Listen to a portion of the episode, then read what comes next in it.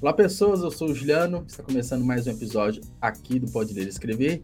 E hoje é um episódio especial, um episódio que a introdução vai ser um pouquinho diferente, porque tem aqui comigo o Ricardo Almeida, que é fundador e CEO do Clube de Autores, que é o nosso apoiador aqui do canal. Então, quando eu começo falando do clube, eu vou dispensar essa parte, até porque ao longo do episódio nós vamos falar bastante do Clube de Autores. Então, boa noite, Ricardo. Como que você tá? Tudo certo por aí? Boa noite, Juliano. Boa noite, todo mundo. Tudo certíssimo. Ah, que bom. Muito obrigado por ter aceitado participar aqui do, do nosso podcast. É, por mais que a gente né, tenha parceria, a gente conversa recorrentemente, eu tenho diversas dúvidas. É, eu acredito que a audiência aqui, porque algumas pessoas me mandaram mensagens também é, curiosas para saber mais sobre você, sobre o clube, e vamos falar de outros assuntos também. Mas eu já queria começar perguntando para você, Ricardo, que eu costumo perguntar para escritores, para quem né, trabalha e vive no mercado livre, qual foi o despertar assim para a literatura? Qual foi a maior motivação? E outra viradinha de chave, como que isso virou um negócio? Como que você pensou, tipo, opa, vou além às vezes de ler ou escrever para transformar isso num negócio? Como que foi esse começo?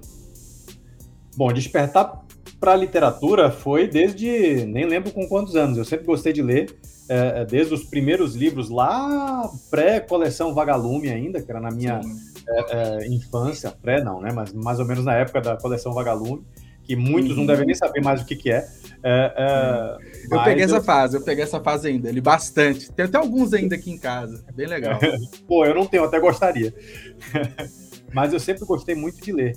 E, e quando você é, é, tem esse hábito é, é, de leitura, é natural, eu acredito, é natural você começar a arriscar é, é, escrever, e aí você escreve um pouquinho aqui, um pouquinho ali, porque no final do dia, o que faz a gente humano é justamente a nossa capacidade de contar história ou a nossa vontade de contar história. Né?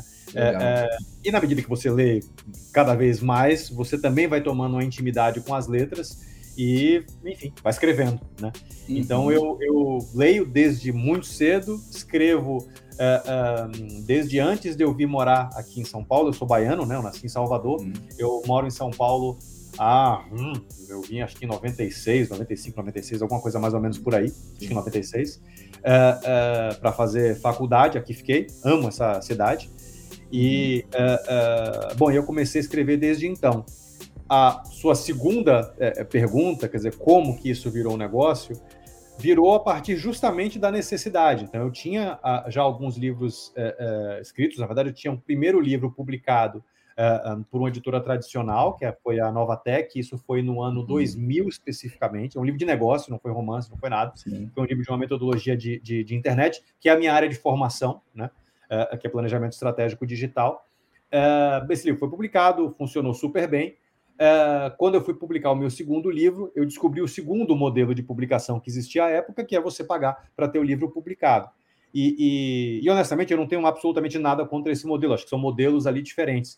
É, uhum. mas, na minha cabeça, é, ficava sempre aquela dúvida de, poxa, o autor ele não tem que ganhar. Quais são as opções que eu tenho para ganhar dinheiro com o que eu estou publicando sem que eu precise desembolsar antes? Havia, obviamente, muitas visões românticas ali à época que todo escritor uh, acaba tendo. E, uh, no final do dia, eu trabalhava com internet, eu me juntei com, com, com dois sócios, uh, com o Anderson de Andrade, que era CEO de uma agência chamada A2C. Depois eu acabei virando sócio dessa agência. Uhum. com o Índio Brasileiro, que foi um dos fundadores, digamos assim, da internet, né? então é, é foi um dos fundadores do UOL. e, e, enfim, a gente acabou se juntando e montando o clube de autores que na vida real, ele uniu o prático ao óbvio. O que, que era o prático? Uhum. Eu precisava de algum canal para escoar uh, uh, livros, para escoar principalmente os, os, meus livros, né, os livros dos, dos próprios sócios. Né? A gente uhum. sempre começa um negócio muito partindo da nossa própria necessidade pessoal. Todo negócio Sim. nasce de uma maneira egoísta. Né? Uhum. É, bom, e, e, e, e, o óbvio, o óbvio seria o quê? Pô, você publica gratuitamente, a tecnologia, não era possível que a tecnologia, àquela altura, isso em 2009, não estivesse uhum. já madura o suficiente para garantir uma impressão sob demanda. E uhum. essa foi uma aposta, não tinha dado de mercado, não tinha nada sobre isso. A gente estava, era a gente começou, era tudo mato, né? Uhum. E o clube nasceu basicamente assim. É, é legal. Assim, foi uma descoberta em vários sentidos. Foi uma descoberta do mercado editorial que eu absolutamente desconhecia. Eu era do uhum. mercado publicitário, né? É muito Sim. diferente. A cabeça do mercado editorial era muito mais conservadora do que a cabeça do mercado publicitário. Era absolutamente conservadora, aliás. E uma outra coisa que eu acabei descobrindo, tomando porrada, é, foi que a maior falha da gente, o maior problema, o maior desafio que a gente tinha foi ter nascido à frente do nosso tempo. Normalmente as pessoas uhum. acabam falando isso de nascer à frente do próprio tempo como um elogio, como uma coisa quase que visionária. Foi um perrengue que quase quebrou uhum. a empresa, porque a gente precisou formar gráficas que imprimiam sob demanda de verdade. Eu não estou dizendo sob demanda pequenas tiragens, é sob demanda um a um, né? Uh, não existia esse mercado. Então a gente precisou formar essas gráficas, estruturar a tecnologia para isso formar o próprio público, e quando eu digo público, eu digo escritor, uh, uh, também para ele entender, ele entender como que é essa nova forma de publicar um livro, né? Exato, para entender e para quebrar esse preconceito de autopublicação, que à época existia, a gente está falando de 2009, a gente está em 2022, há quanto tempo não tem isso, né? Sim. Uh, aos poucos, obviamente, a história foi mudando, a, as possibilidades apareceram, é uma outra história, talvez a gente entre até aqui hoje, mas o clube começou assim, foi muita perseverança, e deu certo, uhum. funcionou. Sim. Então, a gente está falando de praticamente dois pioneirismos aí, né? Você está falando início dos anos 2000, uma questão da publicidade digital, né? Você fala que sua área de formação, porque se ainda hoje o marketing ainda é uma, uma novidade para alguns nichos, para algumas pessoas, quiçá quase 20 anos atrás, né? E aí veio um novo pioneirismo, que é esse problema que você falou tecnológico, a barreira de entrada, tanto da sua persona quanto eu imagino, às vezes, quase que, entre aspas, um boicote né, das editoras tradicionais. Eu acho que diversas formas pode ter ocorrido isso. É, mas então a gente pode falar isso, né? Foi um pioneirismo mesmo nessa forma, nessa nova forma de publicar, se uniu né, a parte papel, gráfica com tecnologia embarcada. Então, é, acho que é, o Exato. perrengue é, é, interno né, entre você sócios, os primeiros funcionários, como também externo, tipo, como né, as pessoas vão absorver isso? Como que você vende algo que teoricamente não existe? Né? Então. É. Como que você vende um conceito sozinho, né? Era, era sim, só gente. Sim. Né? Você não tem concorrência, mundo, né? Mundo, existem poucas empresas que fazem isso, poucas plataformas.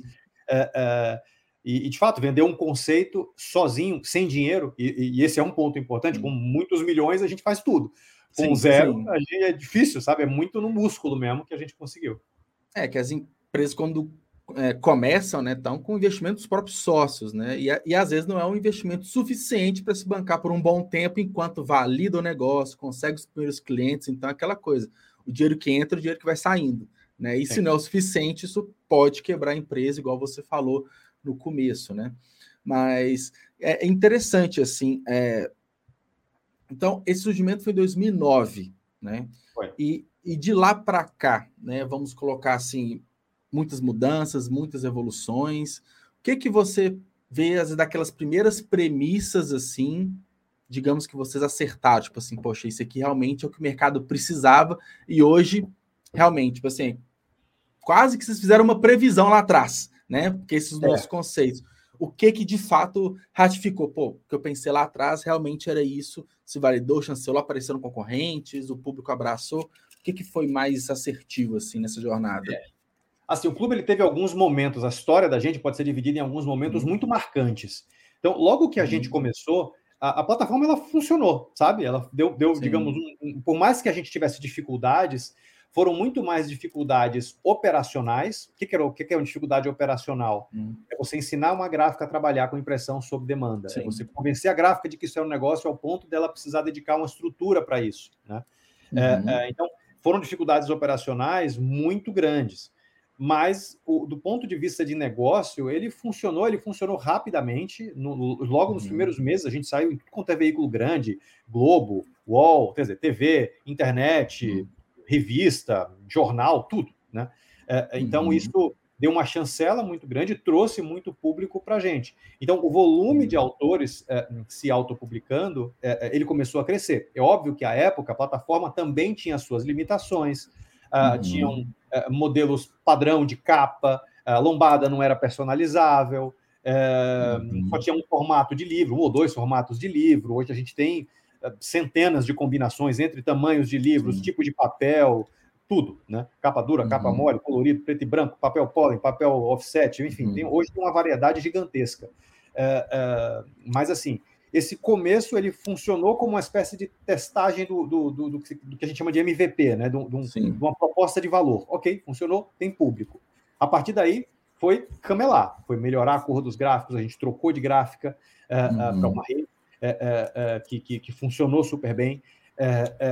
Então a gente estruturou o negócio e foi nutrindo ele, foi crescendo. Uhum. Em um determinado momento, a gente recebeu uma, uma, um aporte de um fundo de investimento da, da, da Fear Capital, que é o Fundo Santa Catarina. É, uhum. O clube de autores, apesar de eu ser é, baiano, morar em São Paulo, é, a, a, a A2C e o Anderson, que é um dos sócios, é catarinense e morava à época Sim. em Joinville. Então, uhum. o fundo de Santa Catarina acabou investindo no, no, no, no clube uh, uh, por conta disso. Isso viabilizou a criação de uma primeira equipe, uma equipe super enxuta. Inclusive, até hoje nós somos enxutos, nós somos em cinco pessoas na, na, operação, é tudo automatizado. Uh, um, e, e, e, e, esse foi o primeiro marco, quer dizer, foi se uhum. provar e conseguir um, um, um, aporte. Foi um aporte uhum. pequeno, foi um aporte uhum. onde a gente basicamente fez tudo de errado com o dinheiro, a gente gastou errado, enfim, a gente fez um monte de besteira, é, é, mas dizem que é sempre assim no começo. Né? Sim. É, é, bom, se é sempre assim todo mundo, eu não sei como a gente foi. É, é, uhum. mas a gente testou uma série de, de, de, teses, algumas funcionaram, outras não. Uhum. A gente criou um marketplace para prestação de serviços editoriais, capa, diagramação, revisão, leitura crítica, todas essas coisas. Está no ar até hoje, que é o Profissionais do Livro. e esse foi o primeiro, digamos, foi essa segunda fase da história da gente. Né? Uhum. É, bom, e aí foi batalhar, batalhar, batalhar, batalhar. Uhum. É, na terceira fase da vida da gente, que foi o que efetivamente começou a mudar o jogo, é, é e já foi muito avançado. Essa segunda fase foi longa, foi muito, muito suor e muito sangue aí no meio. É, mas a gente conseguiu destravar um dos maiores desafios que a gente tinha, que era a distribuição. Até uhum. então, livro vendido, livro publicado no clube era vendido pelo e-commerce do clube, ponto final. Né? Mas nenhum outro lugar. E é óbvio que isso dá uma limitação grande. Né? A gente não é um, uhum. Grande portal. Né? Uh, bom, o que, que aconteceu? A gente começou a fazer os primeiros acordos de distribuição. Primeiro com a estante virtual, depois com a Amazon, Sim. depois com a Livraria Cultura, uh, depois com marketplaces como Mercado Livre, Submarino, Americanas.com, é, é, enfim, isso deu uma visibilidade muito grande para os títulos. E veja, a gente, Sim. isso eu estou falando em 2018, nove anos depois da gente uhum. ter começado. É, deu uma visibilidade muito grande para os autores, uma visibilidade muito grande para os livros da gente. Hoje, só para você ter ideia, 70% das nossas vendas são via canais. Né? Uh, eu estou falando de vendas tanto digitais, né, no caso de e-book, quanto de vendas físicas, sendo que o físico hoje é, de longe, a maioria são 80%, 80%, 75%, 80% uhum. das nossas vendas são de livros impressos, o que é uma realidade, inclusive, no mundo todo. Uhum. É, é, bom, então esse foi o nosso primeiro marco, né? É, é, o, desculpa, primeiro não, segundo. Isso foi, o isso. É, o terceiro uhum. marco, que foi muito determinante também, foi a pandemia. Não só pela pandemia, é, foram algumas coisas ali em conjunto. Então a gente já uhum. tinha essa migração, já estava integrado, já estava distribuído nos marketplaces. Nessa mesma época, as duas maiores varejistas de livro no Brasil, que é Saraiva e Cultura, quebraram, uhum. é, é, sim, ou, quebraram ou, quase quebraram, mas na vida real é, ficaram com seus estoques absolutamente reduzidos, fecharam loja, foi aquele pandemônio, né? É, Saraiva tá em recuperação judicial aí, né? Tá uma, um embrólio danado, né? Tá um embrólio danado. Por que, que isso mudou para a gente? Porque isso fez com que muitos leitores, a maioria dos leitores, aliás, começassem a migrar os seus hábitos de buscar livro. Em vez de ir para a livraria sim, física, sim. eles começaram a ir para o digital. E no digital, nenhum e-commerce tradicional é mais poderoso do que os grandes marketplaces. Né? Sim, uh, uh, sim. E aí, eu estou falando de Estante, eu estou falando de Amazon, eu estou falando de Mercado Livre, de Submarino e afins. Esses é porque as pessoas vão comprar outras coisas para casa, desde material de limpeza, enfim, você encontra é. nesses é. marketplaces e acaba que você migra também o comportamento de comprar livros, né? Mas você então, sabe, você não é nem só digital, isso. Né? Não é nem só isso. Quando você vai para uma livraria física e para o seu homônimo online, né? Sim. Normalmente elas vendem o estoque que elas têm o estoque que elas têm é limitado. Ah, sim. Isso, sim, né? Tá sim. É, e, e, muitas das vezes, quem não foi para uma livraria uh, uh, tem tal livro e ouve, não, não tem, mas eu posso pedir é, para você. É frustrante, né? É. né? Livraria hoje é um lugar que você vai para procurar um livro e dizer e ouvir um não. É, uhum. é, a não ser que você não tenha um livro específico, que é o que acontece na prática, você vai fazer um browsing ali, você vai navegar é, fisicamente, Sim. escolher algum, aí beleza. É, é, mas assim, no caso de marketplaces, como eles estão integrados com todo mundo, eles não dizem não, eles têm tudo. Né? O Sim. consumidor descobriu isso. Então, isso já foi aumentando é, esse hábito de compra digital. Isso nos beneficiou muito. E aí, oficialmente, com a pandemia, com os lockdowns, principalmente em março de 2020, uhum a partir desse momento nem existia mais opção, as livrarias estavam fechadas, literalmente, né? Sim. Então foi Era todo 100% mundo... digital, né? sim. É, exato. Foi um começo muito difícil, os primeiros dias foram de muita incerteza para a gente, muita incerteza. Sim. Vocês nem é, imaginavam é... que isso poderia ocorrer, né? Tinha ideia, não, e quem tinha ideia o que, que ia acontecer com, com, com o lockdown, né? Sim. É, é, mas isso, do ponto de vista de, de, de, de negócio, de demanda, é, isso fez com que o clube triplicasse uhum. o tamanho. E assim, né, rapidamente. Sim, e aí questão de poucos hoje. meses, né? E aí tem a vantagem, igual você falou do POD, né? O Print on Demand, então você não tem estoque. Então, se a pessoa compra um, dois, dependente de qual título, a pessoa Sim. compra, produz, manda, e é isso, um estoque quase que infinito. É, depende, o seu estoque ele depende da venda. Se está vendendo, tem estoque. Se não é. vende, não tem estoque, porque não precisa ter estoque. Basicamente Exatamente. isso, né? E é. antes de chegar num ponto que eu tô com dúvida, que é em relação a. Você falou muito da proporção, né? De mais ou menos 80-20, né? Livro digital e livro, livro físico para livro digital. Mas é. até para a gente contextualizar quem vai estar tá nos vendo, vai nos escutar depois, o modelo de negócio do clube de autores, né? Na visão do, do usuário, né? Do, do escritor que quer se autopublicar. Como que funciona? Né? Ele chega clubedeautores.com.br, qual que é o processo dele? Bom, ele publica o livro dele gratuitamente nos formatos digital e impresso. Ele determina uhum. quanto ele quer ganhar de direitos autorais. O, o preço do livro é formado pelos direitos autorais dele, é, é, somados aos custos, enfim, aí é, envolve o tipo de papel que ele escolheu na hora que Sim. ele estiver configurando, quantidade de páginas. Faz aquela simulação, né? Ele faz uma simulação. Exato, exato, exato. E o livro dele está publicado. A partir do momento que ele está publicado, ele já é é, leva um tempinho, alguns dias, né? Mas ele já. A publicação, na verdade, é em tempo real. Na hora ele está no e-commerce da gente. Em alguns dias, ele vai para todas as, as, as, livrarias ah, online. É, porque depende das outras plataformas também, né? Não é, mas a né? integração hoje já está muito bem feita, está muito é, é, eficiente. Não, não, não, era assim sempre, é muito difícil fazer Sim. essas integrações com eles. É, é, bom, e os livros já estão lá. E aí, assim, a partir desse momento, é, comprou um livro, se for digital. Bom, obviamente, se ele estiver comprado, comprando no Kindle, no, na, no, no Kobo, Script, Script vende muito, é o que mais vende, inclusive, Sim. da gente. É, desculpa, uhum. é o uhum. segundo que mais vende, o que mais vende é o Google, o Google Play, é o, o Google Livros. É, é, mas, enfim, são os principais. É, é, comprou como e-book, na plataforma que ele estiver lendo, ele já acessa ali na, na, na, hora. Se ele comprar pelo site da gente em e-book, ele acessa pela nossa, pelo nosso leitor é, digital, que é o Pensática, que funciona multiplataforma Sim. também, e também é gratuito. É, uhum. uh, e se ele tiver comprado o livro impresso, a gente imprime e envia uh, o uhum. livro para ele.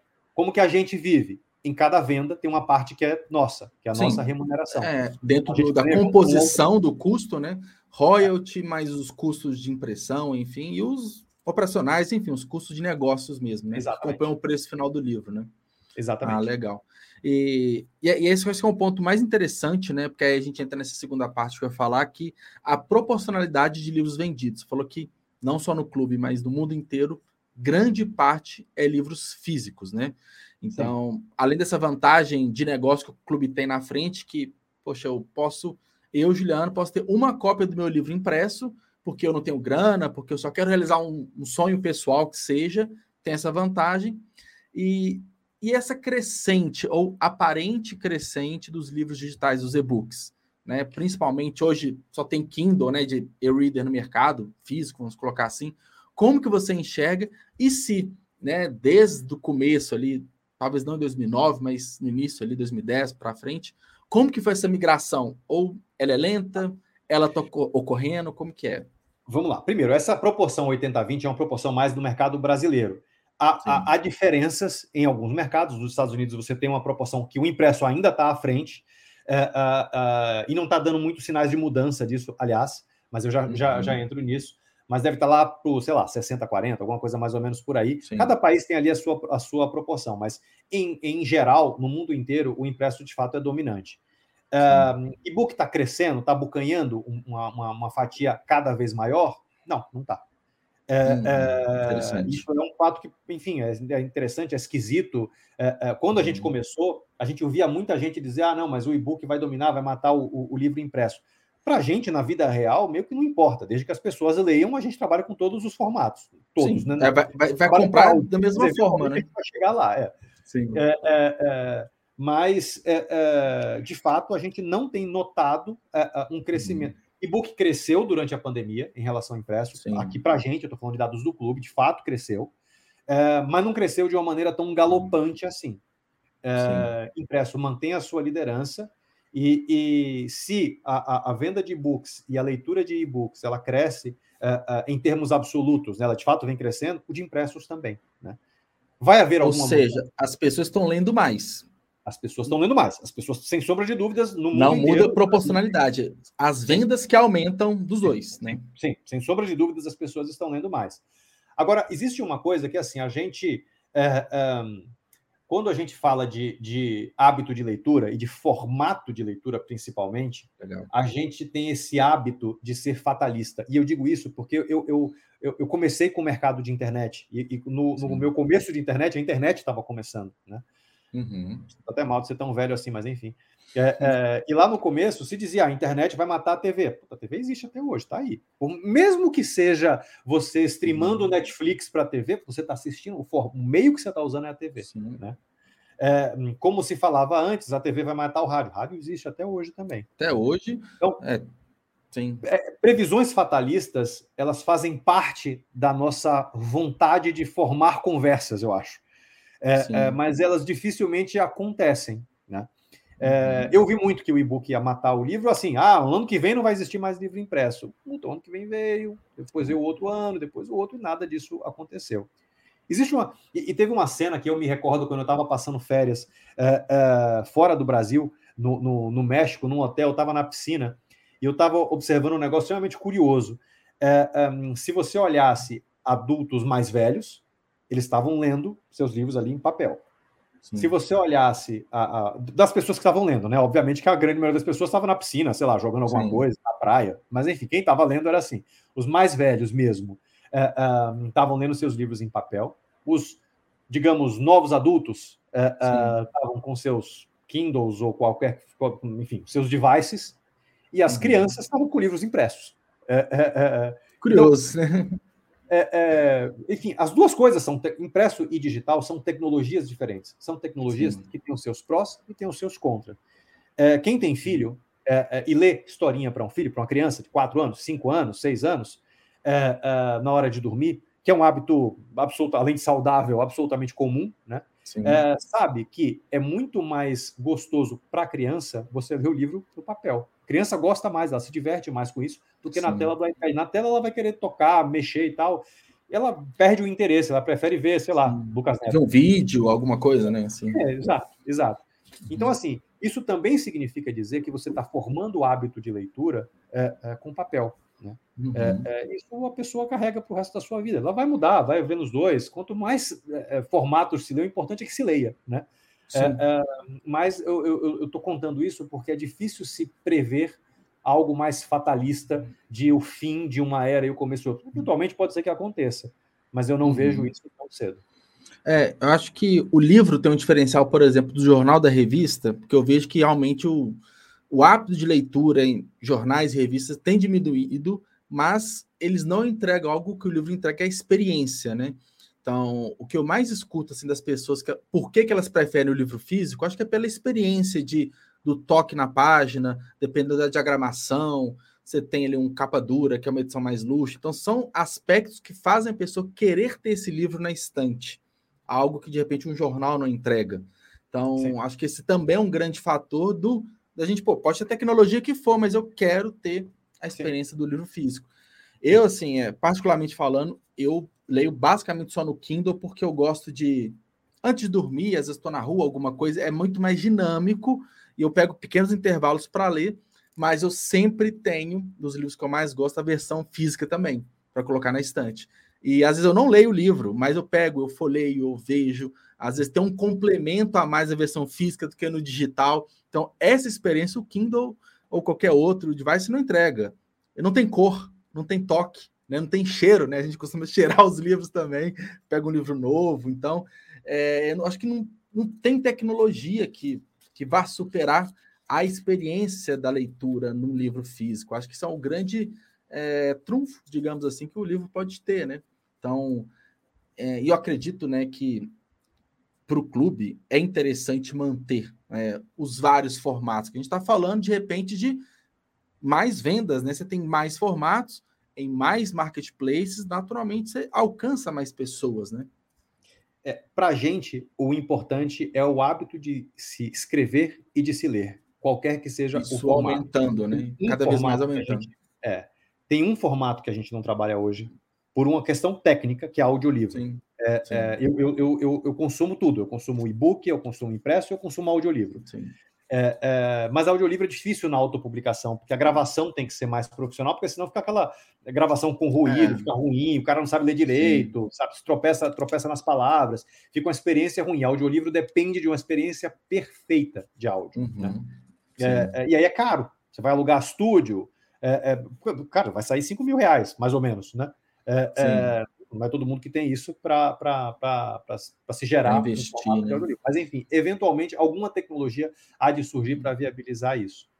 Uhum. Mas, assim, a gente está começando, e aí, assim, eu falei desses marcos todos do passado, é, o futuro da gente já é um pouco diferente, porque a gente está uhum. começando a, a trabalhar um, uma, uma, um foco um pouco diferente. Se até então o foco do clube de autores era muito em torno da publicação do livro, independente uhum. de formato, mas da publicação Sim. do livro, é, o foco da gente está começando a ser muito mais voltado para o autor em toda a sua jornada literária. Então, uhum. é, é, eu, eu, eu, vou te dar um exemplo de alguns produtos que a gente vai lançar é, no futuro super próximo, que a gente já está estruturando. É, uhum. a gente tem missões é, literárias que a gente está trabalhando com uma agência de turismo de experiência, uhum. onde o primeiro produto, digamos assim, da gente uh, vai ser o Rio do Machado de Assis, que é, é de fato, é, é turismo, sabe? É você Sim. conhecer os lugares por onde o Machado de Assis passou, os lugares onde os livros deles, uh, dele aconteceram, entender um pouco mais da jornada literária do próprio Machado de Assis e aprender literatura vivendo a literatura, né? isso inspira autores. uhum. Eu estou dando exemplo de Machado de Assis, que vai ser o primeiro dos, dos, sei lá, das missões, dos pacotes da Sim. gente, mas a gente aqui em São Paulo a gente tem muita coisa com modernismo. A gente tem a casa do Mário de Andrade aqui, é, que na minha opinião pessoal foi onde começou a literatura é, é, brasileiríssima, digamos assim, né? uhum. né? a literatura realmente de Macunaíma para frente tudo mudou. Sem as referências, né? Sem o passado português, né? Sem o passado português e sem uma literatura mais europeia. O Machado de Assis, por mais Sim. gênio que ele seja, é óbvio que foi um, um, um uhum. talvez o maior dos gênios da literatura brasileira uh, rivalizando talvez ali com Guimarães Rosa, mas é a minha opinião essa. Uh, mas era uma literatura muito mais europeia do que Tupiniquim. Né? Perfeito. Né? mas enfim, e a, a, possibilidade de você passear por esses lugares, viver esses lugares. Então, isso é algo para inspirar o autor. Tem produto de educação que a gente está trabalhando, tem produto Uh, uh, putz, tem até produto de moda. Então tem um mundo Sim. de coisa que a gente está trabalhando agora para abraçar uh, o autor em toda a sua jornada uh, uh, literária. Financiamento, ajudar em crowdfunding de livro, uh, de lançamento e de tudo que ele precisa fazer. Tem um mundo de coisa que a gente está trabalhando. Mas o foco, de fato, deixa de ser o livro e passa a ser o autor, que é algo muito mais abrangente, muito mais completo. Uhum. É, você sai do produto, né, que é algo finito, algo pontual, para algo quase que é, recorrente para sempre, que é trabalhar a pessoa, né? Exato. E se você trabalha o, né, o autor, né, colocando a máxima do nome, né, o clube de autores, naturalmente, acho que é uma consequência quase que direta, você também atingiu o leitor. Porque se o, o autor ele tem essa experiência mais completa, de ponta a ponta, vamos colocar assim, com o clube, ele vai produzir mais, vai publicar mais e vai atingir mais leitores. Então, é, Isso é uma coisa que a gente percebe, inclusive, no nosso dia a dia, ao longo principalmente dos últimos três, quatro anos a gente viu uma mudança muito grande. Na medida em que o autor entende o seu próprio papel, entende que ele precisa ser o seu próprio empresário e, e trabalhar uhum. a sua uhum. divulgação, entende que o livro não é só ele escrever um monte de coisa, não revisar, pega uma capa meia boca, joga lá que ele vai acontecer. Ele, Sim. não vai acontecer. O livro não vai vender se ele não for bem trabalhado. Nenhum produto acontece se ele não é bem trabalhado. Então, na Exato. medida em que o autor entende isso, e ele entendeu, ele vem entendendo isso é, é, com o tempo, a gente já percebeu ali o crescimento, a, a, a, a quantidade média de vendas por livro se a gente for comparar hoje, 2022, com 2017, 18, por aí, é, eu diria que o quê? Triplicou, quadruplicou a, a, a venda média por, por, por, título lançado. E isso não tem a ver necessariamente, de 2018 para frente, não tem a ver necessariamente com distribuição, porque, assim, a gente já Sim. tinha distribuição lá. Tem a ver com a qualidade do livro que melhorou, a qualidade técnica dos livros que efetivamente melhorou e que está puxando essa curva para cima. É, eu acho que é assim, a qualidade técnica, né? Até porque o, o, clube ele vem avançando em plataformas, tecnologias, então tem essa melhoria, e a preocupação do autor do tipo, eu publiquei não é o suficiente, eu tenho que fazer um esforço após para que o livro seja vendido. Então... É, a gente tem um negócio que a gente lançou há algum tempo e que tem sido muito utilizado, eu estou falando isso de feedbacks de, de, de, autores, tem sido muito utilizado, que é um dashboard, é um, é um painelzão estatístico. Legal. Então, o que, que a gente faz? Ele, ele, tá, o livro dele está ali, está publicado, está sendo distribuído, está vendendo a gente pega todo o gráfico de venda deles, onde distribui, onde não distribui, a gente pega tudo, ciclo de vida, o funil, quantas pessoas viram a página do livro e quantas efetivamente uhum. compraram, né? A gente disponibiliza isso tudo para o autor, mas a gente tem um algoritmo nosso uh, de inteligência artificial que ele cruza uh, todos os dados de cada livro com as médias de livros do clube e diz para ele: olha, é, é, o seu livro não está vendendo mais ou não está é, performando mais, provavelmente porque você está com este problema aqui que os outros não têm. Então, a gente vai dando recomendações para os autores. Né? E essas recomendações acabam sendo seguidas, e ao serem seguidas, a, na grande maioria dos casos, isso se reflete em um aumento de vendas. Venda. Sim. É isso. Nosso papel. E é isso significa. É, é, é, um dos exemplos, sabe, de parar de olhar para o livro, hardware e começar uhum. a olhar uhum. para o autor, entregar para ele inteligência. Né? Sim. É, isso vai muito além, que eu acho que é, de, porque às vezes as pessoas podem pensar do tipo assim, ah, eu vou no clube de autores que eu quero ter o livro ali impresso, mas é muito além disso, né? Então, esse é apenas uma a ponta do iceberg ali, que é o cara publicar o livro dele. Acho que a experiência, o dashboard, é, as várias plataformas que é publicada, esse, essa experiência, né, esse foco no autor faz com que ele fique é, a jornada dele de ser um autor mais vendido fica mais facilitada, porque tem feedbacks que é baseado em dados, então contra dados no, no argumentos, né? Então é, tá ali. Então, se ele segue a, a, cartilha, vamos colocar assim, do clube, naturalmente ele vai crescendo, ele vai evoluindo, né? Ele vai crescendo. Isso não vai garantir que ele seja um best-seller, porque a vida, infelizmente, não é tão simples assim. Sim, não há uma receita sim. de bolo. Ah, seguir essa receita, ok, agora eu vou vender 100 mil livros por mês. Não é assim que a vida é. funciona. Senão todo é, mundo seria, né? Se fosse fácil. Exato, né? exato, exato. Mas, sem sombra de dúvidas, isso vai entregar ferramentas para que ele chegue lá. E aí, muito, sim, como tudo na vida, vai depender do autor que é o seu próprio uhum. empresário. Não tem empresa que não dependa do empresário para funcionar. Né? Sim, claro. E, e, é um ponto importante, assim, porque se o, se o autor decide, né, é, publicar de uma forma independente, 100% independente no, na Amazon, na Google e qualquer outra plataforma, naturalmente ele não vai ter essa inteligência por trás dos dados, né? Ele vai ter que de repente pegar um dado aqui, outro ali, na cabeça dele formular algo, imaginar o porquê que está vendendo ou não.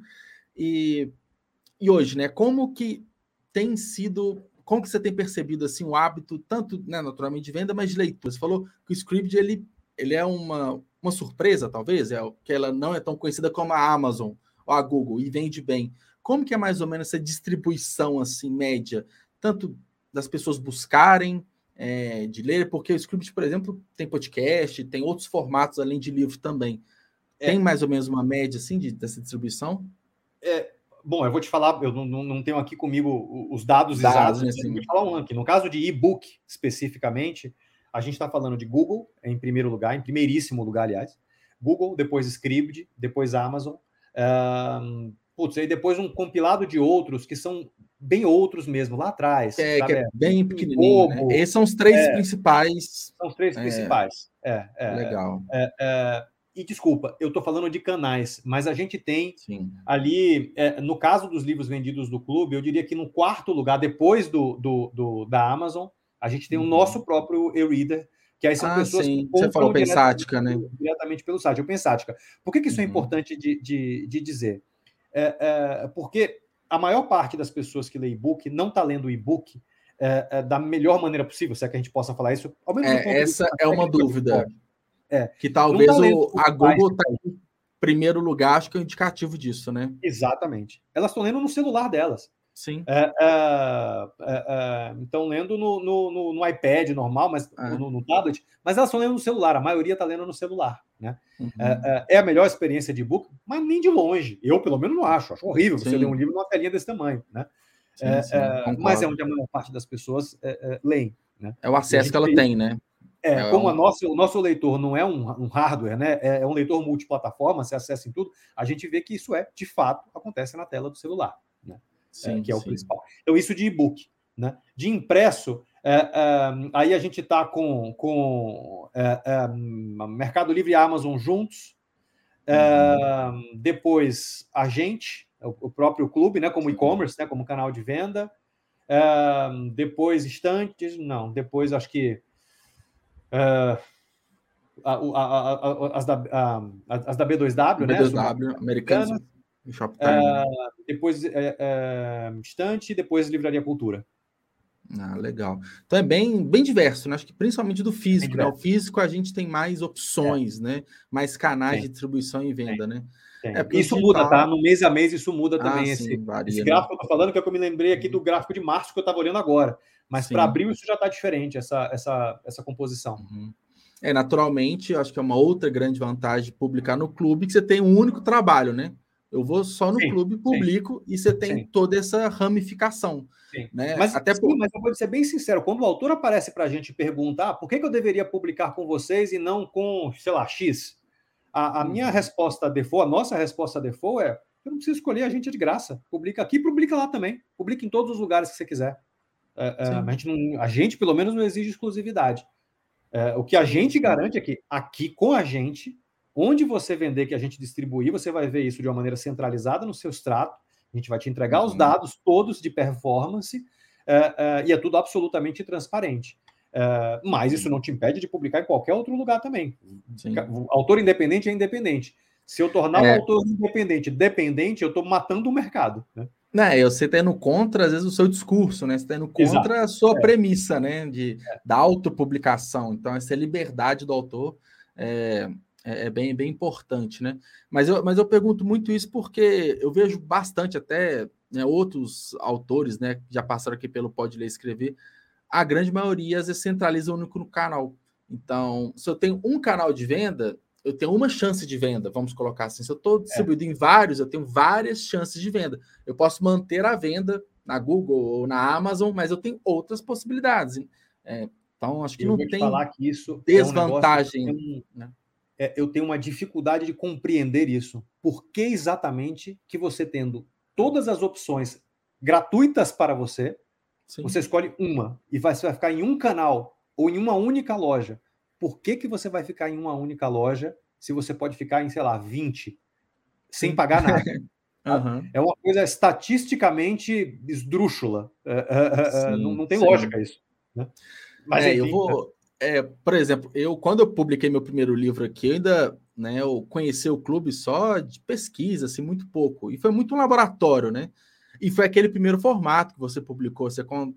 não, não, não foi o primeiro, foi o outro, né? Que você disse que você contrata uma editora, uma prestadora de serviço. Você paga, ela te entrega o livro com tudo.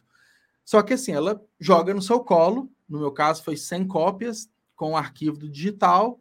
E eu me virei para publicar, para ter os dados e tudo. Então, é, acho que diminuir as dificuldades, né? É, diminuir os percalços para o autor é muito importante, até para que ele não desista, né? Até para que ele escreva mais, para que ele vá cada vez mais é, evoluindo. E aí, é, até para a gente reforçar mais um pouco, né? Esse, o foco agora é o autor, né? Para esse ano, ou às vezes umas, umas metas ao mais longo prazo. O que, que né, o Ricardo, uma dor assim, própria ou de mercado, tem pensado para o clube de autores assim? Tem novidades, algo que está para surgir? mudança de plataforma, o que mais assim nos próximos anos? Porque eu imagino que tem ideias assim para vários anos, né? Sim, tem. É, a plataforma, a, a, o coração da plataforma, que é o, o, sistema de publicação, a gente mudou no final do ano passado, né? Que a gente criou um, um, um estúdio mesmo para você poder configurar a capa, Sim. fazer tudo absolutamente personalizado. Tá, tá, tá fantástico. Às vezes eu fico olhando aquilo ali babando, sabe? É, é, tá lindo. É, o, é um filho que nasceu, né? Tipo assim. que nasceu. E olha, eu vou te falar que é muito difícil isso.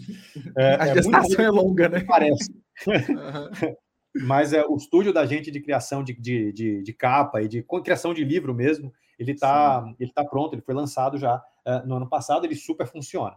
Então, assim, é, é, do ponto de vista de, de, de, de plataforma, o e-reader a gente lançou não tem tanto tempo assim. Então, Sim. do ponto de vista de plataforma para publicação de livro, é, o que a gente vai ter agora são as evoluções naturais que o Sim, tempo exige. Né? Pequenas Sim. modernizações e melhorias, exatamente. Novos formatos, deve entrar novo formato de livro é, daqui a pouco tempo, mas são essas coisas.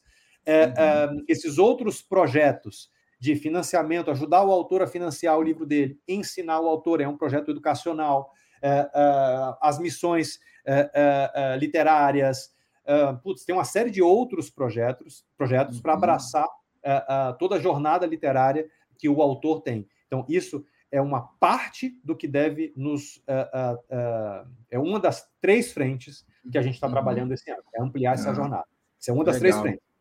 Qual é a segunda frente? A gente descobriu, muito ao acaso, que a gente tem aproximadamente 500 editoras que publicam os seus livros aqui com o clube. Nenhuma delas falou com a gente, nenhuma delas é, conversou. É como se fosse usar o clube de uma white label, vamos colocar assim? Não, não é nem white label, elas publicam em nome dos autores mesmo, como se fosse um autor, e elas ganham como se fosse um autor, e elas dividem com o autor. É, é ah, é, elas sim. usam a gente como canal de venda, no caso delas, do, no, como canal de venda de impresso, né? Na uhum. maioria. Algumas usam de impresso e de, de, e-book. Mas é, elas é. produzem o um livro no clube normal, como se fosse uma normal. pessoa física. Normal. E elas vendem muito, né? E a uhum. gente concluiu o, o, óbvio, de primeiro de meu Deus, como é que eu nunca percebi isso antes, né? Foi aquele negócio da gente começar a se sentir burro, né? E depois falar, uhum. não, melhorar isso daqui, pô. Se eu tenho um monte de gente de editora é, é, vindo aqui, eu tenho que oferecer alguma coisa minimamente decente para elas, né? As necessidades de uma editora são absolutamente diferentes da necessidade de um autor. São, é outra ah, coisa, sim. né? Sim. É, é então, tem todo um projeto B2B ali voltado para editoras uh, uh, que a gente está trabalhando numa segunda frente, que inclui distribuição, inclui um monte de, de, de, de coisas diferenciadas entre editoras e, e, e autores. Uhum. Então, essa é a uhum. segunda, uh, o segundo foco da gente. O Legal. terceiro foco da gente, e aí veja, a gente está falando de ampliar, abraçar a jornada do autor, começar a trabalhar com, uhum. uma, com, a, com a editora de uma maneira mais profissional, porque, assim, informalmente uhum. a gente já trabalha, eles já estão aqui, aqui com a gente, né? A gente só precisa sim, melhorar sim. O, o, a conexão, né? É, é, a outra coisa é levar o clube para fora do Brasil. É, então, assim, tudo isso que a gente tem, a gente está levando uhum. provavelmente no final desse ano. A gente já está com todos os acordos feitos, toda a estrutura montada, né? legal. Mas provavelmente para o final desse ano a gente inicia as operações na Europa. começando com a Península Ibérica, por motivos óbvios, né? Primeiro você tem Portugal, que fala português, né? Sim, é uma, é uma conexão quase que direta, né? É, direta. Você vai direto, de avião e tudo, literatura, uma... enfim. É. E você tem uma outra coisa é, aí também, que é o conceito de comunidade europeia, que é o que o Mercosul nunca conseguiu ter nada nem remotamente parecido, que é, uhum. é, eu posso imprimir o livro onde eu quiser, e a gente vai imprimir o livro na Espanha, a gente pode Sim. imprimir o livro lá e entregar o livro na França, na Inglaterra, Inglaterra não sei exatamente como é agora com o Brexit, mas é, é, uhum. Alemanha, no mínimo em todos os países da Europa continental, a gente consegue trabalhar. Isso abre para os autores brasileiros um super mercado, porque a gente tem muita, Sim. muito brasileiro que mora fora, né? Uhum. É, que mora fora do, do, do, Brasil, que mora na Europa. A gente abre também para escritores portugueses uma porta muito grande. Pô, Portugal tem 10 milhões de habitantes, o Brasil tem 200 milhões. Em leitores, uhum. o Brasil tem 100 milhões de leitores né? É, é, ativos, Sim. digamos assim. Né? Uhum. Só isso já é 10 vezes mais do que toda a população portuguesa. Né? É, é, então, óbvio que abre uma porta muito grande para autores independentes portugueses. Mas Sim. isso também abre uma porta para autores de outros idiomas, autores espanhóis, autores, uhum. enfim, é, é, de outras culturas. E isso acaba fortalecendo o nosso próprio discurso, o nosso próprio conceito de que, que no fundo é isso, a nossa missão de vida é facilitar as histórias que as pessoas têm para contar. É, é, e quando a gente está num mundo tão repleto de diferenças, num mundo com, com, com guerra, com essa desgraça que está acontecendo na Ucrânia, é, com tudo isso, o que a gente pode fazer é, é, ajudar essas pessoas a ter as suas vozes, né, a contar as Sim. suas histórias. Então, imagino quanta de história que não tem de, todo, de tudo isso que está acontecendo é, é, lá, que é o que acontece aqui. Enfim, é, a humanidade é isso. A humanidade vai melhorar na medida Sim. que as histórias sejam mais compartilhadas. E a gente entende Sim. isso como uma das nossas missões. E é óbvio que sair do Brasil, não, não sair, né, mas ampliar. A nossa base sempre vai ser Brasil, é, o nosso mercado principal e sempre vai ser, provavelmente. mas estar em todos os estar no mundo, isso ajuda a gente bastante. É, e é, vou dar até um exemplo de uma autora que é publicada no clube, que é a Thaís, ela participou de uns episódios, é um, no começo do ano, Thaís Peçanha, que ela escreveu sobre rodas. É isso, é contar, é uma história ficcional, mas que é muito inspirado, né? Ela tem uma doença chamada popularmente ossos de vidro, né? Então Sim. é isso, é contar histórias, experiências, você entregar algo para outras pessoas, né? É algo relevante mesmo. Então, acho que vai muito de frente, né, com, com isso que você falou. Cara, então, tem... inicial... Não, pode falar. Desculpa, eu estou interrompendo, né? Eu falo para caramba, desculpa. Não, mas o foco é isso mesmo. É que a gente quer é você falando, não eu. tá mais que certo. Tem, tem, tem, coisas incríveis. O, o, Sobre Rodas, né? Que é o livro da Thaís, Sim. é fabuloso. É fabuloso. É uma história incrível. É uma história que uhum. as pessoas precisam ler, sabe? É, é, e tem outras histórias. Tem um livro que eu, eu vi hoje, eu estava navegando no UOL e eu vi hoje uma matéria sobre um, um hoje ontem, acho que foi hoje, sobre um livro que está aqui no clube, é, é que é sobre toda a, a, os bastidores é, da, da, da, prisão da operação que prendeu o Marcola, né? Ah, que putz, agora só porque eu falei eu, eu esqueci o nome do livro. É, é, mas é fabuloso também. Então, tem, tem histórias reais, é, foi escrita por um, por um, policial federal, essa, então, são histórias reais que não é. A gente não tem acesso ligando a TV, né? porque são densas demais para isso. São histórias ficcionais, mas que abrem caminhos fabulosos, como é o caso da, da, da, da Thaís. Uhum. Cara, tem um mar de livros aqui que são é, é, tão incríveis. Pô, a gente tem um total de 75 mil livros, mais de 75 mil livros hoje. É muito livro, né? É, é, então, eu, na medida do possível, óbvio que eu não li todos, nem teria como, né? Uhum. É, mas eu sempre tô, escolho, compro um, é, compro normal, como usuário normal, leio ali esse, esse livro, eu fico, enfim, emocionado com o volume de histórias incríveis que a gente tem contadas aqui dentro. Cara, que legal. E assim, o que, que você vê de desafio maior assim no Paró? Porque é um desafio muito grande, né, Ricardo? A gente está falando de cultura, né? a gente falou muito aqui de hábitos de leitura, até da criação das histórias, às vezes as motivações, né? A gente está falando é, questões antropológicas, guerras e tudo. Cada país, a gente está para outro continente, viu outra realidade. Como que é ficar, fincar uma bandeira brasileira, por mais Portugal seja mais fácil, vamos colocar assim, mas são grandes desafios, né? Como que o mercado você enxerga assim essa essa entrada? O que, que você está esperando de desafios iniciais? Todos os desafios. É, Todos é, possíveis, o, né? O, o, primeiro é não cometer um erro que muito gringo comete quando vem abrir negócio no Brasil, que é menosprezar a cultura ah, do sim. local para onde você está indo. Quer chegar botando banca e tal. Chegar botando banca, que é o que é, é, o que é feito aqui no Brasil quando chega uma empresa de fora, né? Sim. Então a primeira coisa é isso, é respeitar, a, a esperar o tempo. A gente não vai chegar num, numa super agressividade no primeiro ano, porque não tem como a gente fazer isso. A gente precisa entender como é que funciona. Tem coisas, a gente tem, obviamente, que a gente tem um mar de pesquisa que a gente contratou. Mas pesquisa é uma sim. coisa, realidade é outra. Né? Ah, sim. É, é, é, então a gente tem que sentir essa realidade, conversar com, com, com players do, do, do, dos mercados locais, são uhum. outros distribuidores. A FENAC, por exemplo, é absolutamente relevante. Eu não tenho um contrato com a FENAC porque aqui no Brasil ela não existe. Né? É, é, foi embora, né? Foi embora, às vezes, exato. Por vários outros, às vezes motivos até culturais locais e exato. saiu, né? Então, tem outros contratos, tem outros contratos que precisam ser feitos, tem outras dinâmicas que precisam ser costuradas, uhum. tem outros hábitos de leitura, é, tem outros hábitos de escrita que às vezes não nos parecem óbvios, sabe? Eu, eu, eu vou dar um uhum. exemplo, eu vou dar dois exemplos, aliás. É, um exemplo é da, da. A gente costuma achar, vou pegar Portugal, tá? Como, como, como uhum. é o primeiro país é, é, que a gente vai, ele ilustra muito bem isso.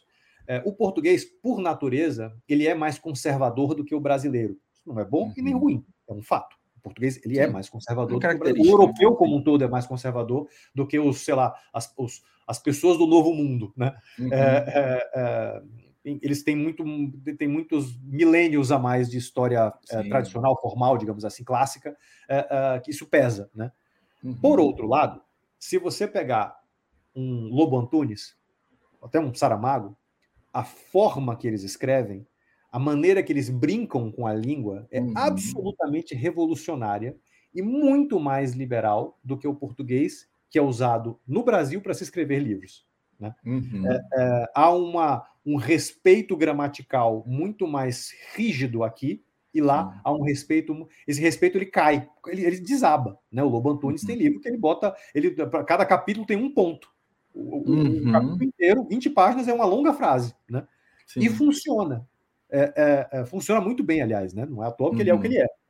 É, é, então, eu peguei ele como exemplo, mas tem vários outros. Então, essa, essa aparente contradição entre o conservadorismo e o ultraliberalismo na escrita, literário, é um negócio que a gente vai ter que aprender a lidar. E é importante Sim. a gente trazer isso também para o autor brasileiro, para ele, é, ele conhecer mais dessa literatura que está sendo produzida lá. Uhum. Tem uma outra coisa também que, é, que também vai um pouco até contra é, é, isso que eu estou falando. Tem uma autora da gente é, que chama Natália Nodari, ela escreveu um livro chamado O Segundo Cu. Ah, eu vi recentemente pelas newsletters mais vendidos e tudo mais, né? Mais vendidos. Ela é, uma gênia da divulgação. A, a estratégia uhum. de divulgação dela é fabulosa. Mas ela passou um tempo morando fora, morando em Portugal, morando em Coimbra. É, uh, e o que ela relata é que a receptividade do livro dela lá foi muito maior do que aqui. Aqui, as pessoas foram muito mais críticas, não só pelo título, mas, enfim, pelo, pelo, pelo tipo de conto do, do, do, livro, que ela trabalha muito com contos eróticos, foi muito uhum. mais crítica aqui do que lá, o que é uma coisa curiosa. Aqui, se não me falha a memória agora, eu posso estar falando besteira, se eu tiver, me desculpe, mas eu tenho quase certeza que ela me disse que ela chegou a receber até ameaça de morte e, veja só, o que é uma coisa normal, estou até habituado. Eu já recebi duas aqui. É, é, é... Não deveria ser normal, mas é, acontece. Mas, mas enfim, é, é, é, são essas, essas diferenças culturais a gente vai ter que aprender a lidar. O desafio da gente uhum. vai estar nisso, principalmente nisso, e no outro desafio, que é muito mais pessoal, que é eu saber lidar com a minha própria ansiedade. Eu sempre acho que o negócio está indo de uma maneira muito mais lenta do que ele deveria. É, é, mas enfim, isso é, eu preciso tratar eu comigo mesmo no análise. Uhum, mas acaba que a, a, experiência né, de 13 anos, vamos colocar assim, do clube, faz que você não comece de fato no zero. Né? Então, erros cometidos no passado, você já está com várias ressalvas antes de ir. Então, talvez seja um fator que faça ir mais rápido do que esse começo, do que no começo, lá atrás, né? Além Sim. das questões tecnológicas, né? mas é questão de negócio né? Porque se for pegar uma questão organizacional, uma questão corporativa, o dia a dia do negócio, ele meio que se parece dependente do nicho, né? Essa experiência você já tem, né, de longa data. Então, de repente, é, seja um ponto positivo, né, de começar lá fora mesmo com todas essas dificuldades, né? É. Mas vai ser né? uma jornada interessante. É, não, com certeza, com certeza vai. Então, assim, de tudo que mudou, né, desse grande crescimento da pandemia, com as mudanças tecnológicas né, que vieram recentemente, plataforma, aplicativo, tudo mais, e a gente vai chegar no final do ano né, com essa possível abertura de mercado para a Europa. Né? E aí, uma, uma dúvida né, final, assim, Ricardo, a gente aproximando o finalzinho do nosso programa, é: você é pai, né? Você fala que você é um ultra atleta, estrategista, empreendedor, como que consegue se organizar em rotina, até para ficar são, né, com um tempinho para pensar no negócio, pensar em desenvolvimento, em crescimento, ter ideias, escrever. Como que é tudo isso? Uma jornada tão. Olha, é... eu, eu, eu, não sei se eu vou saber te responder, não, tá? Mas é, é, é as coisas elas meio que se encaixam. A minha Sim. prioridade absoluta é a minha família, é, é, e eu quero crer que eu, que, eu, que, eu, que eu seja um pai presente, um marido presente, eu acredito que eu seja, né? É, a pandemia, inclusive, é, é, ajudou muito nesse sentido. É óbvio que a pandemia teve uma carga negativa gigante, eu não estou questionando isso, não me entenda mal, É, é, mas você. Mas é bom enxergar os pontos positivos, né? Tipo assim, as vitórias, as é, conquistas. É, o que... é para mim, ficar próximo no cotidiano mesmo, conviver com as minhas filhas. É, é, eu tenho uma filha de 10 e uma que vai fazer 5 agora, nessa semana. É, é, então, conviver com elas no dia a dia, tá do lado da minha mulher também, porque ela também está tá trabalhando de casa. É, uhum. isso, cara, isso é muito legal, né? Isso te, te faz ficar Sim. presente e acompanhar coisas que você não acompanharia se a gente estivesse em outra realidade. Uhum. Eu tenho uma outra coisa também que é, por muito tempo, e isso acabou agora, quando eu digo agora, tipo mês passado, né? Uhum. É, é, é, eu atuei em duas empresas no paralelo. Então, tinha um clube de autores e eu tinha minha agência. Eu era sócio da 2C, é, é, uhum. junto com o Anderson. A A2C foi comprada por uma outra agência chamada Brivia, que é uma agência grande hoje, bem grande, né? Tem uhum. contas de Brasil, Petrobras, Vivo, tem um monte de conta grande, é, 400 é, e poucos funcionários. Então, eu fui como se fosse um, um, VP de uma unidade, né? dentro da, da, da, da Brivia e sócio, né? Também. Uhum. enquanto eu tocava o clube de autores. Isso tudo no paralelo, né? E, e, a parte de, de, de, de, esporte é porque eu, eu gosto de, de, de esportes de ultra distância. Então, é, uhum. ultra triatlon, a gente está falando de uhum. é, nadar 10 quilômetros, pedalar mais ou menos 300 e poucos, 400 quilômetros, correr 84. É, uhum. É, o, o, o ultramaratona, teve uma que eu fiz há algum tempo, é, aqui na Serra da Mantiqueira, que é uma corrida a pé mesmo, né, de, de 220 quilômetros é, é, entre Minas e São Paulo. É, é, uhum. E tudo isso junto ajuda a pensar, sabe? Bom, é Sim. óbvio que a gente estava falando até antes aqui da gravação, que as ideias de coisas que a gente está fazendo junto, normalmente eu tenho quando eu estou pedalando lá por quatro, cinco horas, pedalando em alguma estrada no meio do nada. Por isso que se encaixa, né? Porque você vai precisar desse momento, esse é. ócio criativo, né? Que, no seu caso não o ócio, é uma atividade física criativa, né? É, exato, mas é, não deixa de ser quando você está nadando, principalmente, porque pedalando Sim. você ainda tem que ficar esperto na estrada, né? É, é, mas pedalando, nadando, nadando você está ali, tem uma hora que, né? É, é, e essa, a, a, a, cabeça começa a funcionar. Então, acho que uhum. inovação, como um todo, ela nasce do caos. a inovação Sim. depende do caos trabalhar em agência e conviver com planos de clientes que não tem nada a ver com o que a gente faz aqui em literatura. Sim, ajudou sim. muito a criar modelos de negócio relevantes para o clube. Né? Hoje já não está mais compatível por uma questão puramente temporal, e aí eu já estou uhum. é, é, totalmente no clube. Vou sentir falta um pouco dessa multiplicidade de, de elementos. Né? É, é, de caos. Mas o caos, para mim, é essencial para você conseguir criar e, e, e, executar tudo. A gente fica assim, muito falando em ah, necessidade de ter foco, foco, foco, foco, foco. Foco demais atrapalha. Foco demais te deixa bitolado em uma única coisa e, e evita que você olhe para os lados e perceba que aquilo que uma indústria, sei lá, Sim. de óleo, é, é, é, de óleo de cozinha, que foi por muito tempo um cliente que eu atendi, que foi a Bung, é, que, um, que, que algo que está sendo feito com óleo de cozinha é, é, é, uma ideia super bacana de comunicação que você consegue aplicar em literatura. Sim, né? sim, é, sim claro. é, Então, é isso, é, é, se manter permanentemente aberto. Então, talvez, eu abri dizendo que eu não sei se eu ia conseguir responder, mas eu acho que a, a, a principal resposta é, essa: fazer muitas coisas traz um dos hum. maiores benefícios para a criatividade, que é o caos. De repente, agora você vai sentir até um vazio, né? Porque, tipo assim, vai sobrar tempo, entre aspas, porque você não está mais à frente, né? Da, da agência, tipo, como ocupar esse tempo e não ocupar de uma forma que você fique com uma só direção.